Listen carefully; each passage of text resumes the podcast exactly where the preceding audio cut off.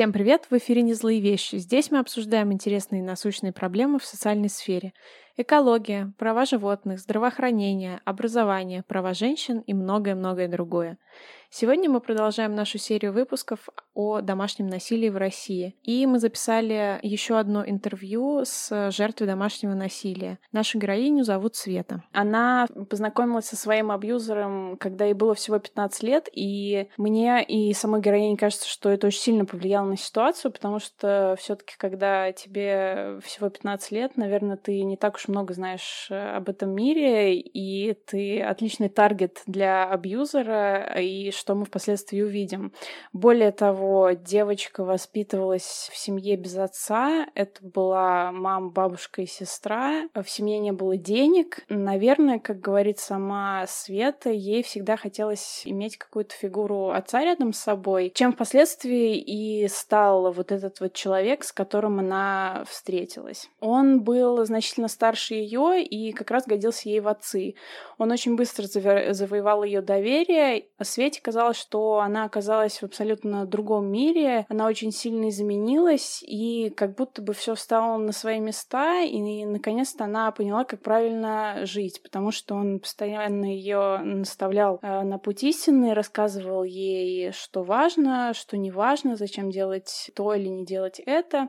Сначала она хотела находиться в такой ситуации, ей казалось, что она нашла то, чего у нее не было. Таким образом, человек играл э, роль отца в ее жизни в некотором смысле, и именно он объяснил ей, почему важно получить образование. В тот момент школьная успеваемость э, хромала, и учеба Свете казалась неинтересной, у нее не было устремлений в жизни и цели получить какое-то хорошее образование. Более того, из-за того, что как раз э, семья жила бедно, и мама не могла найти работу, девочки жили, считай, на пенсию бабушки, а в России это далеко не самые большие деньги. И она понимала, что как только она закончит школу, ей нужно будет сразу выходить на работу и как-то обеспечивать себя и свою семью.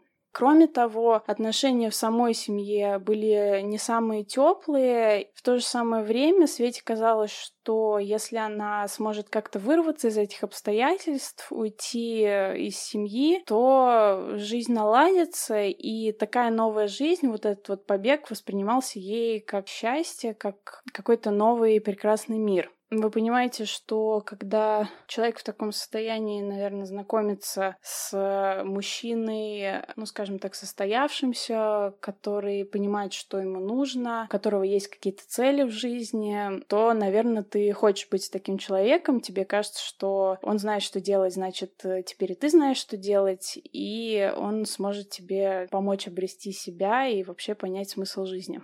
В связи с этим уже через полтора месяца знакомства Света полностью ему доверяла. Света не понимала, как и многие девушки, будь они жертвы или не жертвы домашнего насилия, как она могла вообще без него жить раньше и где он был все это время. В результате Света ушла к этому человеку, еще не закончив школу, начала жить с ним и, собственно, уже на тот момент начала от него зависеть во всех, наверное, отношениях. Она была еще очень молода и не знала, как выглядит вообще отношения с мужчиной, как выглядит быт, поэтому, по сути, она просто переняла его взгляд на вещи и жила по его принципам экономным. Закончив школу, она поступила в университет. Во время учебы родила ребенка чтобы ухаживать за ребенком, она взяла академ. Было тяжело, но тем не менее именно образование впоследствии очень сильно помогло ей выйти из этих отношений. Сначала меня несколько поразило, что Света сказала, что она достаточно рано поняла, что что-то в этих отношениях не так, потому что обычно проходит как минимум год, а то и несколько лет, пока они понимают, что что-то все-таки пошло не так. Так вот, Света говорит, что что она уже в первые полгода заметила какие-то признаки, скажем так, неправильности этих отношений. Ее партнер был очень вспыльчив, особенно когда Света говорила или делала что-то не так, как э, того хотел он. И эту вспыльчивость она объясняла разницей в возрасте, что, мне кажется, очень э, частая аргументация в такой ситуации, когда ты еще э, молод и зелен и ничего не знаешь, в общем-то, о том, как устроено все вокруг. Ей казалось, что когда она станет старше, она начнет понимать его ход мыслей и будет думать, как он. На тот момент она винила себя в том, что не может быть такой же мудрой, как и он. Вот э, здесь мы слышим, мне кажется, традиционные словосочетания в характеристиках абьюзивных отношений про вину, которую жертва берет на себя. Ей кажется, что она виновата во всем. При этом э, Света говорит, что это был э, факт переноса виновности лежал и на самом абьюзере, который постоянно ей внушал, что она во всем виновата, что она все делает неправильно, и она есть причина всему. Я думаю, что у наших слушателей нет сомнений, что довольно просто убедить, ну, скажем так, подростка, ребенка в том, что он что-то делает не так, если речь идет об авторитетном мужчине, который старше тебя и которого ты уважаешь, веришь каждому его слову. Вот эти вот сомнения о том, что в отношениях что-то идет не так, э, подтвердились и в тот момент, когда Света начала изучать психологию на первом курсе потому что только тогда она начала узнавать о каких-то аспектах отношений между людьми, а на минуточку история, о которой мы рассказываем, происходила больше десяти лет назад, и тогда интернет не был так распространен, и, безусловно, никто так активно не говорил о домашнем насилии, об эмоциональном насилии, как об этом говорят сейчас, и, безусловно, информации не хватало, э, знания неоткуда было взять, невозможно вообще, в принципе, восприятие этой темы было несколько иное, и, может быть, э, никто в этом никакой проблемы ты не видел, но, впрочем, ее и сейчас э, не все видят, считая, что весь этот абьюз э, является делом самой семьи, и вот пускай они сами в этом разбираются, вообще, если они это абьюзом считают. Другой звоночек того, что в отношениях что-то было не так, был тот факт, что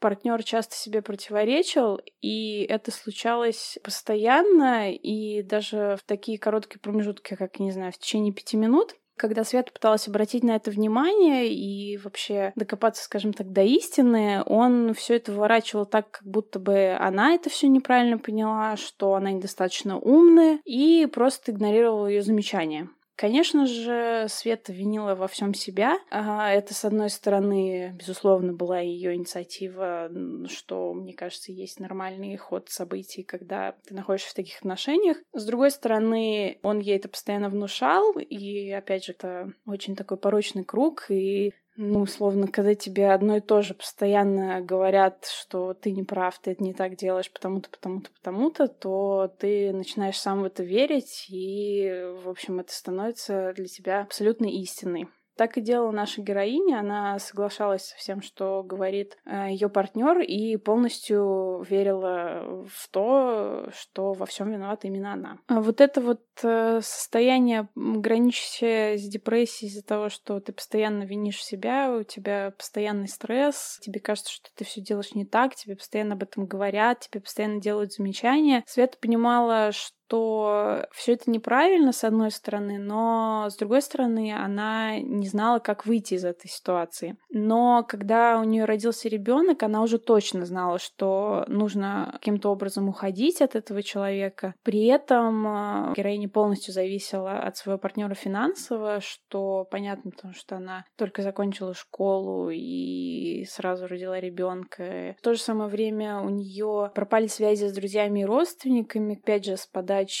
самого абьюзера. Света не могла ни у кого попросить совета и помощи. Она интуитивно искала помощи там в психологической консультации у каких-то организаций. К сожалению, 10 лет назад организаций, которые бы занимались проблемами домашнего насилия, считай, не было никаких, или они были около государственные, там все делалось по отпискам. Более того, даже если эти организации были, то они находились очень далеко, а туда нужно было еще доехать, а когда твои действия полностью контролируются и э, твои финансы полностью контролируются, как вообще э, найти, улучшить минутку, чтобы как-то туда добраться, если ты даже и не уверен, что тебе там кто-то поможет. Света пыталась э, дозвониться, но линия либо не работала, либо была постоянно занята, и в какой-то момент все же Свет нашла время, чтобы съездить в один кризисный центр социальный работник, возможно, который даже не имел психологического образования, заявил тебе после вот этой всей истории, что «А чем же ты думала? Ты же сама во всем виновата, и вообще он тебя не бьет, э, иди живи себе, что ты сюда пришла». Вообще существует целый ряд женщин, которых избивают, и вот им действительно нужна наша помощь, а ты молодая и справишься, и иди отсюда. Когда ты понимаешь, что вот она была твоя последняя надежда на помощь, и эту помощь тебе не оказали, то, наверное, ощущения не самые приятные, и ты понимаешь, что э, надеяться тебе остается только на себя, что, впрочем, героиня и сделала. Безусловно, в такой ситуации очень сложно вот так вот взять себя в руки и сказать, что все тут э, вокруг апокалипсис, и могу спасти себя только я. А в тот момент Свете казалось, что жизнь ее полностью объята мраком, и она готова была покончить с собой, и единственное, что ее держало в этой жизни, был ее ребенок. И именно ради него она сделала то, что она сделала ей очень не хотелось, чтобы этот, как она называет его, не человек воспитывал ее ребенка, и именно ребенок и только ребенок мотивировал ее, чтобы она не сдавалась и всячески ее поддерживал. Понятно, что он ничего еще не мог ей сказать, но само его присутствие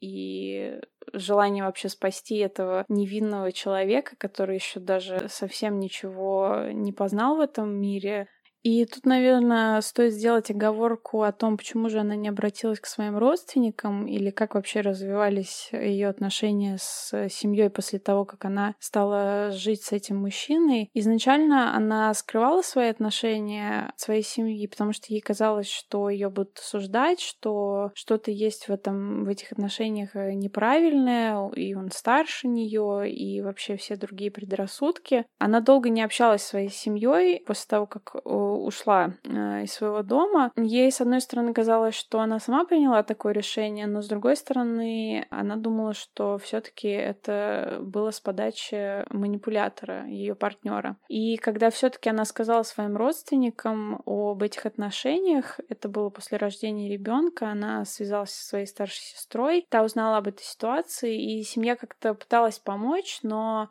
вскоре выяснилось, что никто не может ее поддержать материально, и никто не может ее забрать к себе. Впоследствии она обратилась э, к другим родственникам, которые занимали не последние должности в городе, но и те отказались э, иметь какие-либо с ней отношения, поскольку сами боялись и не хотели э, иметь никаких проблем, которые могли как-то повлиять на их вообще дальнейшую жизнь и карьеру, и опасались сплетен.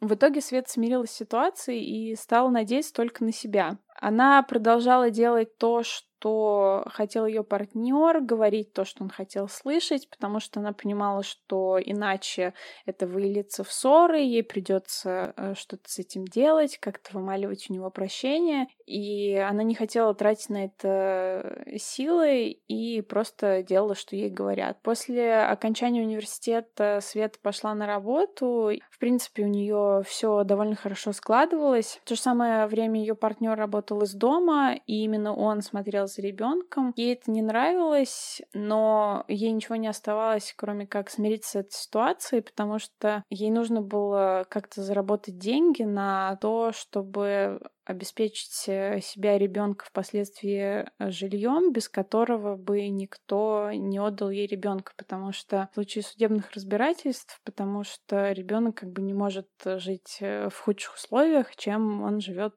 сейчас. При этом Света и ее партнер часто ссорились по поводу воспитания ребенка. Он говорил, что Света понятия не имеет, как воспитать настоящего мужчину. Он постоянно ее критиковал. В результате результате в два с половиной года ребенок э, был очень зажат, он очень боялся всего, вплоть до того, что ребенок не мог выбрать во что играть, пока ему не скажут, с какой игрушкой. Партнер Светы говорил ребенку, что делать. Если ребенок отвлекался, то партнер начинал на него кричать, ребенок зажимался от страха и делал то, что ему говорят. Света не знала, как защитить э, сына, но она понимала, что, что в долгосрочной перспективе ее финансовая независимость — это единственный путь к тому, чтобы вырваться из этих отношений.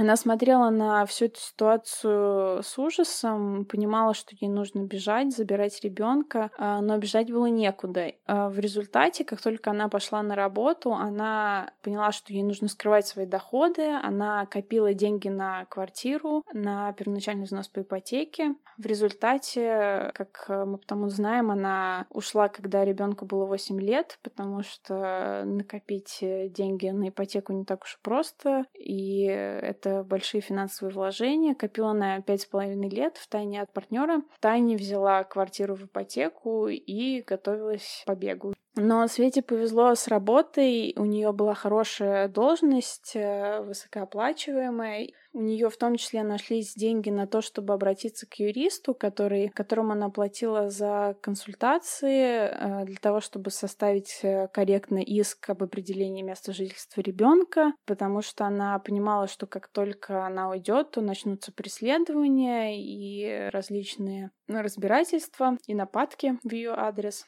И вот здесь хотелось бы рассказать еще одну историю, которая, мне кажется, очень хорошо отражает э, все ужасы происходящего. Тогда глазами ребенка, как утверждает сама героиня, этот эпизод ее жизни очень сильно на нее повлиял и дал ей еще больше сил для того, чтобы двигаться дальше, и дал ей осознание того, что все вот эти вот накопления, вся вот эта вот стратегия финансовой независимости, независимости и э, найме консультанта э, юридического. Это все было правильно и не зря. Ребенку было пять лет, они с мамой ехали с дачи, и ребенок поворачивается э, к ней, сидя в машине, и говорит, мам, а я вот думаю, а как жить без семьи? Ведь дети же могут жить без семьи. А она его спрашивает, почему, почему ты меня об этом спрашиваешь? Тебе плохо в нашей семье? А он ей отвечает, да, мне плохо, я не хочу видеть папу.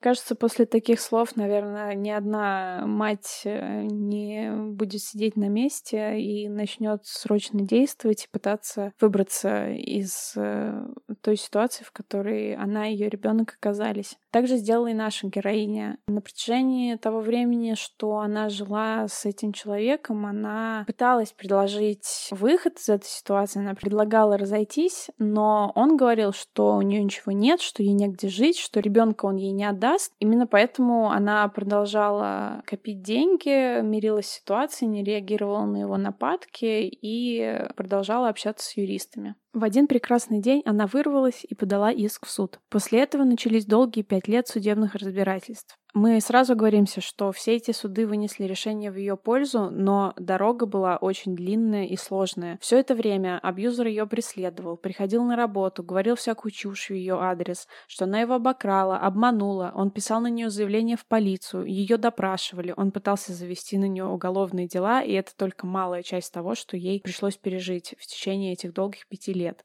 Так, первый иск э, был об определении места жительства ребенка, то есть с кем из родителей будет жить ребенок. Здесь нужно доказать, к какому из родителей ребенок более привязан и с кем ему обеспечены лучшие психологические и материальные условия. Далее последовал иск об определении порядка общения с ребенком, то есть в какие дни и часы родитель, не проживающий с ребенком, может с ним видеться. Далее был подан иск о возмещении морального вреда. Здесь абьюзер обвинил Свету в том, что она отобрала у него ребенка, не дает дает ему его воспитывать, и именно здесь он хотел э, взыскать с нее деньги. Далее абьюзер подал иск об отобрании ребенка. Это не официальная формулировка, а формулировка э, манипулятора. Он хотел, чтобы ребенка отобрали у Светы, так как она якобы оказывает на него психологическое давление. При этом был риск того, что ребенка могут отправить в детский дом, но это не останавливало абьюзера, лишь бы ребенок находился подальше от Светы. И мне кажется, это такой показательный момент, который очень хорошо характеризует психологическое и психическое состояние абьюзера. И на вот этот вот иск об отобрании ребенка Света подала иск встречный об ограничении в родительских, в родительских правах. Именно здесь Света впервые инициировала психиатрическую экспертизу, которую в итоге прошла только она и ее ребенок, но абьюзер проходить ее отказался. Как сообщила Света, суд в гражданском деле не имеет права принудить человека пройти психологическую экспертизу без его согласия.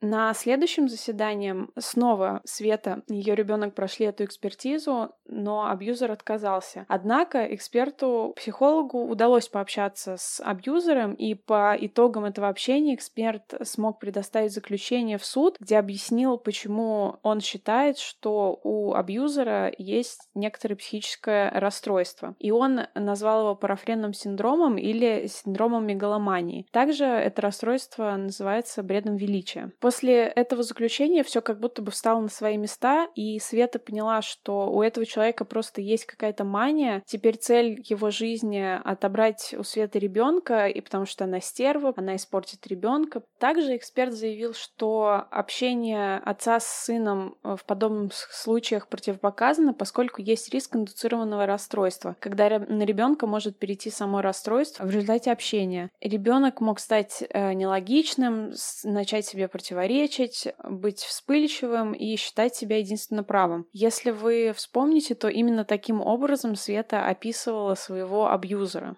Подобные опасения были не напрасны, поскольку впоследствии выяснилось, что у мальчика действительно очень-очень где-то глубоко внутри сидят страхи по-прежнему, с которыми ребенок все еще не может справиться. И психолог смог обнаружить эти страхи только спустя полгода после общения с мальчиком. Таким образом, именно эта психиатрическая экспертиза помогла Свете победить абьюзера, и поэтому она считает, что подобную экспертизу нужно проводить как можно быстрее, потому что как только суд понимает, что речь идет о выборе между здоровым и психически нестабильным родителем, то, конечно, э, он встает на сторону первого родителя. Света прошла непростой путь, и, как многие жертвы домашнего насилия, потеряла несколько лет своей жизни, находясь в этих отношениях. И именно поэтому Света поделилась своей историей, потому что она не хочет, чтобы другие женщины, девушки проходили такой э, непростой длинный путь. А она хотела бы, чтобы в ее время